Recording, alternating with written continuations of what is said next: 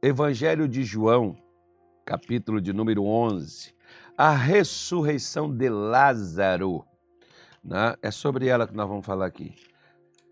Então, versículo 38, Carlota, em diante, se você tiver aí, pode colocar, que eu já estou abrindo também aqui o meu. Se você não tiver, eu já abri, as pessoas em casa façam o mesmo, que diz assim, olha.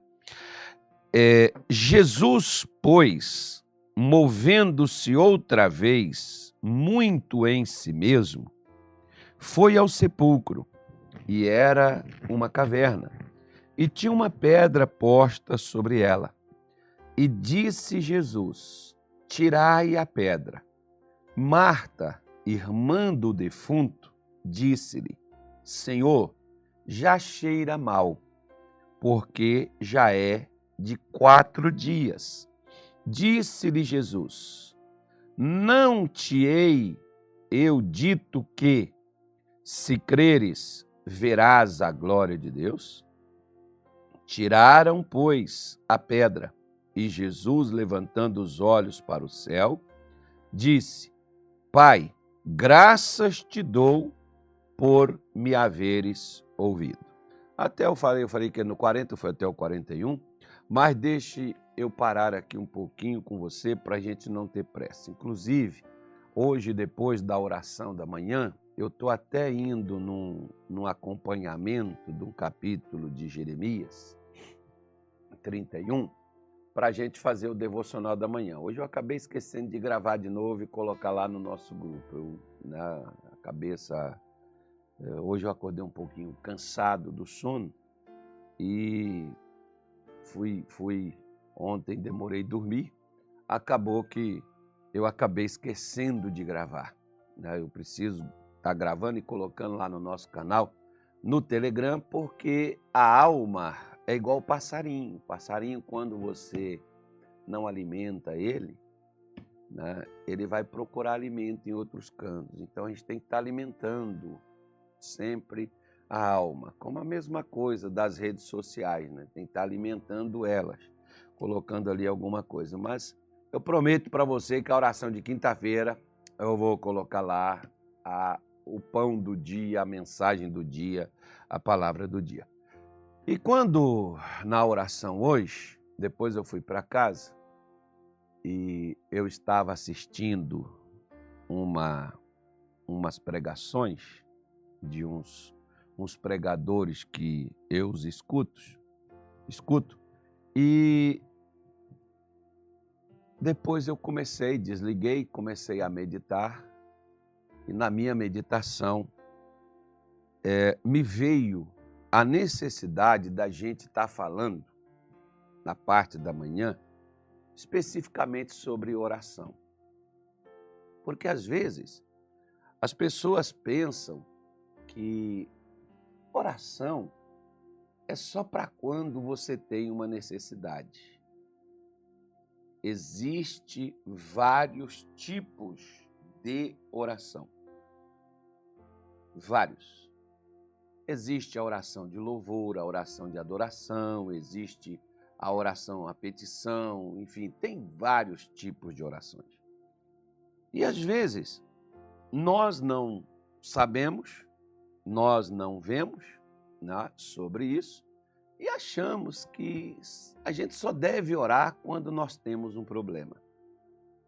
Quando a Bíblia nos adverte dizendo: buscai ao Senhor enquanto se pode achar, invocai-o enquanto ele está perto. Ou seja, enquanto Jesus está perto, enquanto nós temos a condição, nós devemos usar esse tempo que temos para nele buscarmos a Deus. Como assim? Bom, Suponhamos que você ficasse sabendo, poderia entrar na UTI e ser entubado. Você sabe que quando chega numa situação como essa, muita gente né, enxerga já o fim.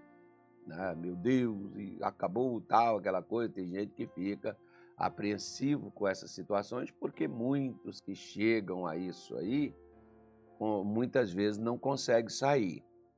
Então a pessoa já fica com aquele pavor, com aquele medo. Se você soubesse que você seria entubado daqui 30 dias, o que você faria?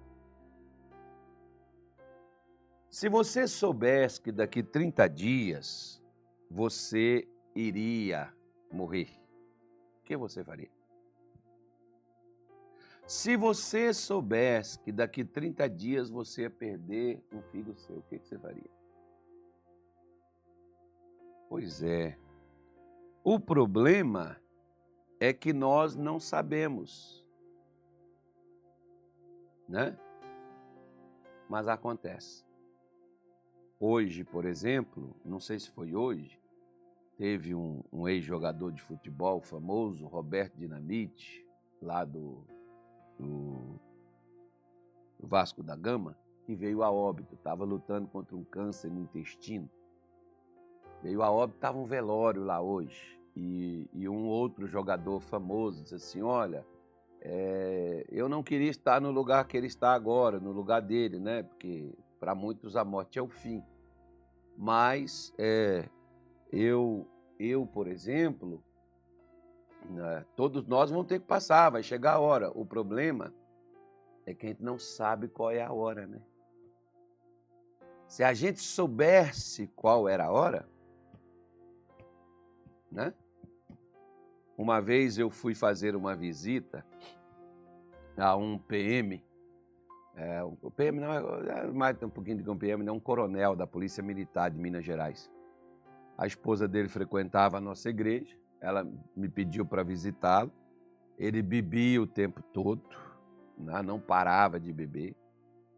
E eu fui até a casa dessa, dessa família fazer a visita. E quando eu cheguei lá na casa, é, eu olhei com, olhei com o obreiro que foi comigo e disse assim, ô irmão, esse buraco aqui é um tiro, esse cara atirou de lá aqui no portão de alguém que estava aqui no portão aqui. Esse buraco aqui é de bala. Aí nós entramos, né? ela abriu, nós entramos, aí ela disse assim, ó, oh, pastor, meu marido está lá no andar de cima, o senhor pode ir. Ele já sabe que o senhor vem. E eu cheguei com ele, nós entramos na sala com ele, eu e o meu obreiro, e ele foi e me fez logo uma pergunta. Eu cheguei, bom dia, ele nem respondeu bom dia, ele só me perguntou assim: O senhor acredita que Deus é poderoso? Eu falei, acredito. O senhor acredita que tudo acontece é só porque Deus quer? Eu falei, acredito, que se Deus não quiser, não acontece não. Ele foi, foi então tá bom. Pegou uma 765, botou um pente dentro dela, armou o gancho, tirou, destravou ela e botou na minha testa. Se Deus for poderoso, essa bala não vai entrar em você. se, se Deus quiser, né, então ela não vai te matar. E eu não sei te dizer se ele apertou, se ele não apertou o gatilho, eu só sei te dizer uma coisa, acabaram, saiu, tanto é que eu estou aqui, não tem, não tem marca nenhuma aí, né? Aí, aí ele foi, tirou a, a, a, a, a, a 765, guardou dentro da gaveta, pegou um punhal e colocou assim no meu pescoço. Deus tem poder, pastor? Eu falei, tem. Se ele, não, se ele tiver poder, não vai deixar esse punhal entrar no seu pescoço. Também não sei te dizer se ele tentou colocar ou se aquilo. Não sei. Ou se Deus não deixou ele fazê-lo. Também não sei. Só sei que de uma coisa, que quando eu voltei o meu olhar para trás, o meu obreiro já não estava mais comigo na sala, né? Porque você falou assim, eu sou o próximo, né? Deixa só o pastor aí. E eu fui pregar para esse senhor, conversando com ele e tal, e falando. Ele foi e falou assim: Pastor, tem uma história na Bíblia de dois ladrões, não tem? Eu falei: Tem, mostra para mim. Aí eu abri a Bíblia, mostrei para ele, li para ele. Ele falou: Pois é, pastor, eu queria que o senhor fizesse oração para mim. Que na hora que estivesse chegando a minha hora, Jesus me avisa que aí eu digo assim: Senhor, né? Tem misericórdia de mim, lembra-te de mim do teu reino, como ladrão aí na cruz. Só que nós temos um problema nessa questão do ladrão, né? Qual? Eu disse para ele. Ele falou: qual o problema? É porque o ladrão, Ele só foi conhecer Jesus na cruz. O ladrão só ouviu falar de Jesus ali, até porque ele estava preso, não tinha comunicação, tinha negócio de visita, negócio de estar tá falando para preso, informando preso, não tinha né, Twitter, não, não, não, vou ficar calado. Eu não sei o que, que tem. Né? Não tinha essas coisas, ninguém sabia do que se passava no mundo lá fora. Aquele ladrão ficou sabendo na crucificação no mesmo dia quem era o, o companheiro dele que, de, de, roubo, ele sabia, ele conhecia. Agora ele está levando o outro junto com ele. Né? Aí quem é esse outro? É esse outro aí, ah, é um profeta, tal, as pessoas contaram a história e tal. Então aquele ladrão só ouviu falar de Jesus naquela hora, naquele dia. O Senhor está ouvindo hoje. Ele, pois é, mas pede para Deus, para que quando ele falar assim, olha, fulano é hoje, aí eu me acerto com ele eu vou. Por quê, pastor? Ele me levou lá num quarto, assim, que tinha uns, uns 5 por 4 mais ou menos, mas estava cheio de baixo em cima de caixa de cerveja. Ele falou assim, quem vai tomar essa cerveja, pastor? Dois freezer funcionando lá o tempo todo, né? Eu vou, quem vai tomar a cerveja? Eu preciso tomar, isso aqui não pode jogar fora. Eu falei, dá para os outros, joga fora, faz alguma coisa. Não, é, é, muito dinheiro. Não, vou beber primeiro. Eu falei, mas se Jesus falar é hoje, fulano. Ele falou, aí eu não preciso beber mais. Mas enquanto isso, eu vou ficar aqui bebendo. E aí, quando Jesus falar é agora, eu vou e faço. Falei, tá bom, o senhor já sabe, o senhor já está avisado. Né? Então, passou um tempo, ele tornou me chamar lá de novo, tornei voltar com ele, ele tornou insistir na história, eu tornei insistir também mesmo, no mesmo resultado. E aí, passou uns dias, a esposa dele chegou lá comigo e disse assim: Pastor, o meu marido está internado, queria que senhor orasse por ele.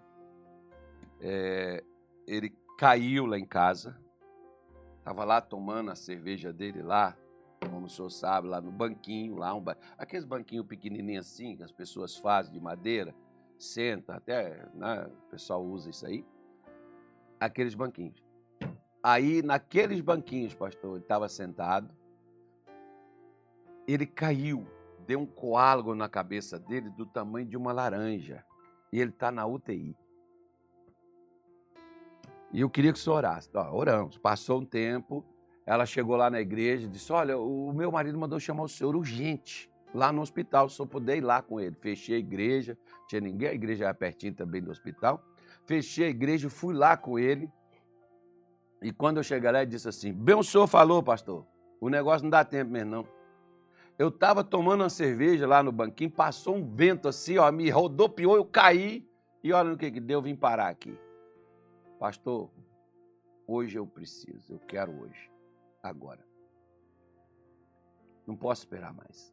Porque eu posso nem voltar para casa. Se me der um outro vento daquele aqui dentro aqui, né? eu, eu posso nem voltar. Pois é, é para você poder entender que enquanto você tem tempo, enquanto Deus dá o tempo, Deus trabalha nele.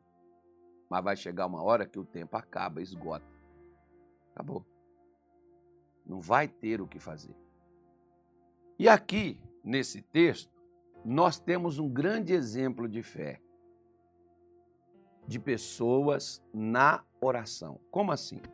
Porque veja bem, quando Lázaro ficou mal, até eu gosto até de frisar um pouquinho antes, porque se você pegar a primeira visita de Jesus na casa de Maria e de Marta, Lázaro não estava. Só estava Maria e Marta.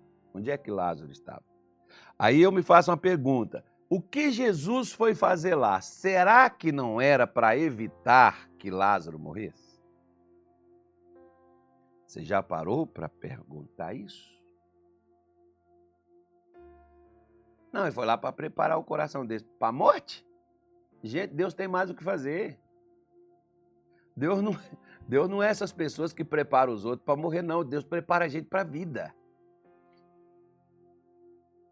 Ele precisa preparar. Tem gente que está aí preparando só para a morte. Você tem que preparar para a vida, meu filho. Deixa a morte chegar primeiro.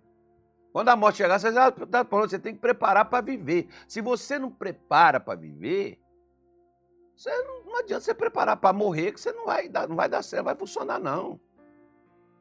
Então, na segunda, na, na segunda vez que Jesus volta aqui, Lázaro está morto. Mas quem mandou chamar Jesus de volta? A primeira vez, acredito que ninguém chamou Jesus. Foi lá, Jesus já sabia, porque Deus sabe de antemão o que se passa, o que vai acontecer. Né? Deus sabe. Então, quando Deus chega, quando eles chegam e mandam chamar Jesus, Jesus ainda ficou um tempo. Quando chegou, Lázaro já estava morto, estava enterrado. E aí começa o problema. Porque na cabeça de Maria e na cabeça de Marta, a morte é o fim, como na minha cabeça e na sua de qualquer um outro. Morreu, acabou.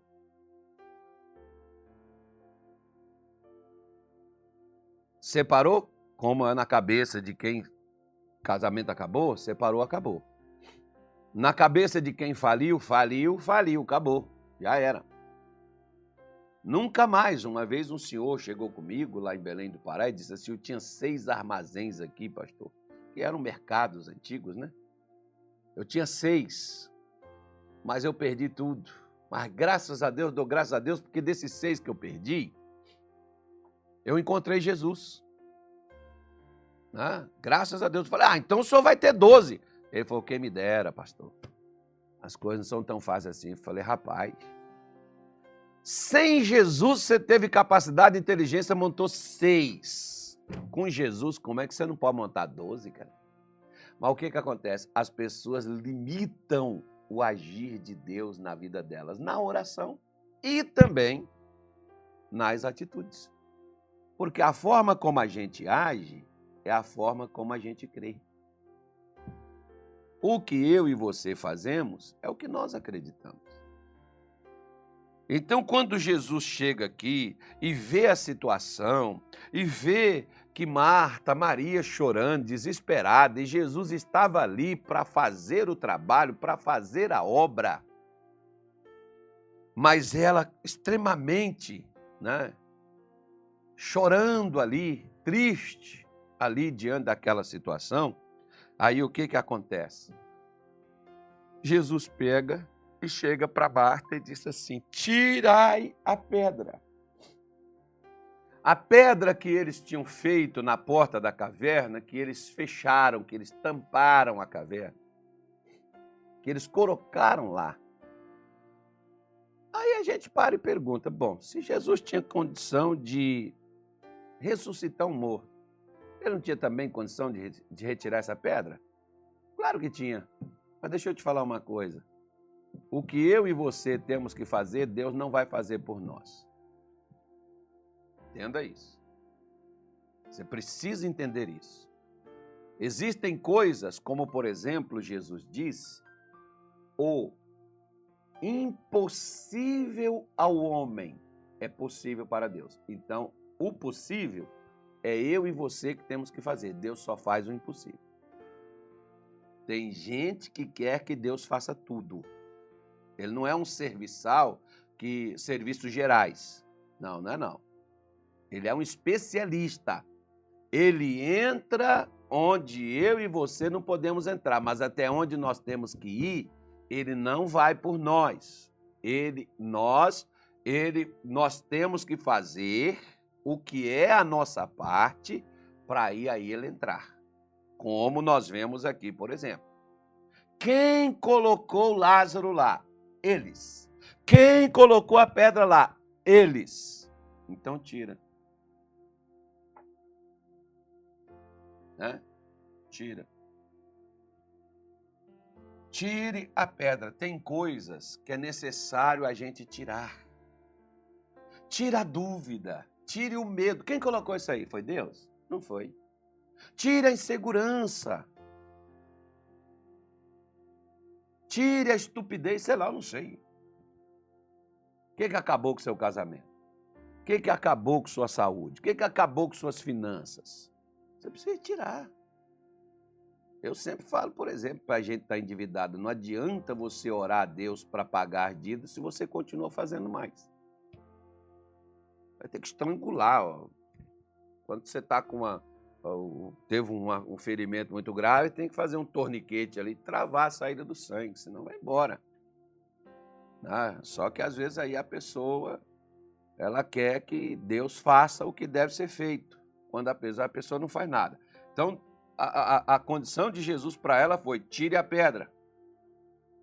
Só que ela respondeu: a pedra está tampando o odor, já cheira mal. Em outras palavras, Marta já tinha desistido daquilo. Você sabe por que, que Deus não faz milagre nos dias de hoje? Porque as pessoas já desistiram do milagre. E sabe como é que as pessoas desistem do milagre? Porque as pessoas perdem a esperança. Diz um ditado popular no nosso país, as pessoas falam isso, que a esperança é a última que morre. Mas não é. A esperança é a primeira que está morrendo. Ah, pastor, esse país não tem mais jeito. Ah, pastor, minha mulher não tem mais solução. Meu marido não tem mais solução. Essa igreja não tem mais solução. Esse ministério não tem mais solução. Minha vida não tem mais. Meu filho, pastor, está acabado. Não tem mais jeito. Não levanta mais. Não adianta. Não reage. Por quê que as pessoas dizem isso e falam assim? Porque perderam a esperança. Se você, se, se você não espera que Jesus faça algo, que atenda, que responda o que você está pedindo, meu amigo, minha senhora, não adianta você pedir porque você não está esperando nada. Eu, eu, às vezes eu fico pensando assim, tem pessoas que já chegaram assim para mim, ah, pastor, eu não estava nem esperando mais, e o pastor estava lá morrendo na oração por aquele indivíduo. Mas a pessoa mesmo não esperava. Por que, que Deus fez? Deus fez porque tinha alguém esperando. Ele diz para Abacuque: Abacuque, se tardar, espera, porque certamente virá, não tardará, diz o Senhor. Porque tem muita gente que já não espera mais o agir de Deus em situações onde ela já perderam o controle, aonde né, ela não tem mais acesso, aonde ela não tem mais solução ao seu vir. Elas não esperam mais que aquilo mude. Se você é assim, dificilmente você vai obter vitórias na sua vida. Mas essa é a palavra de hoje.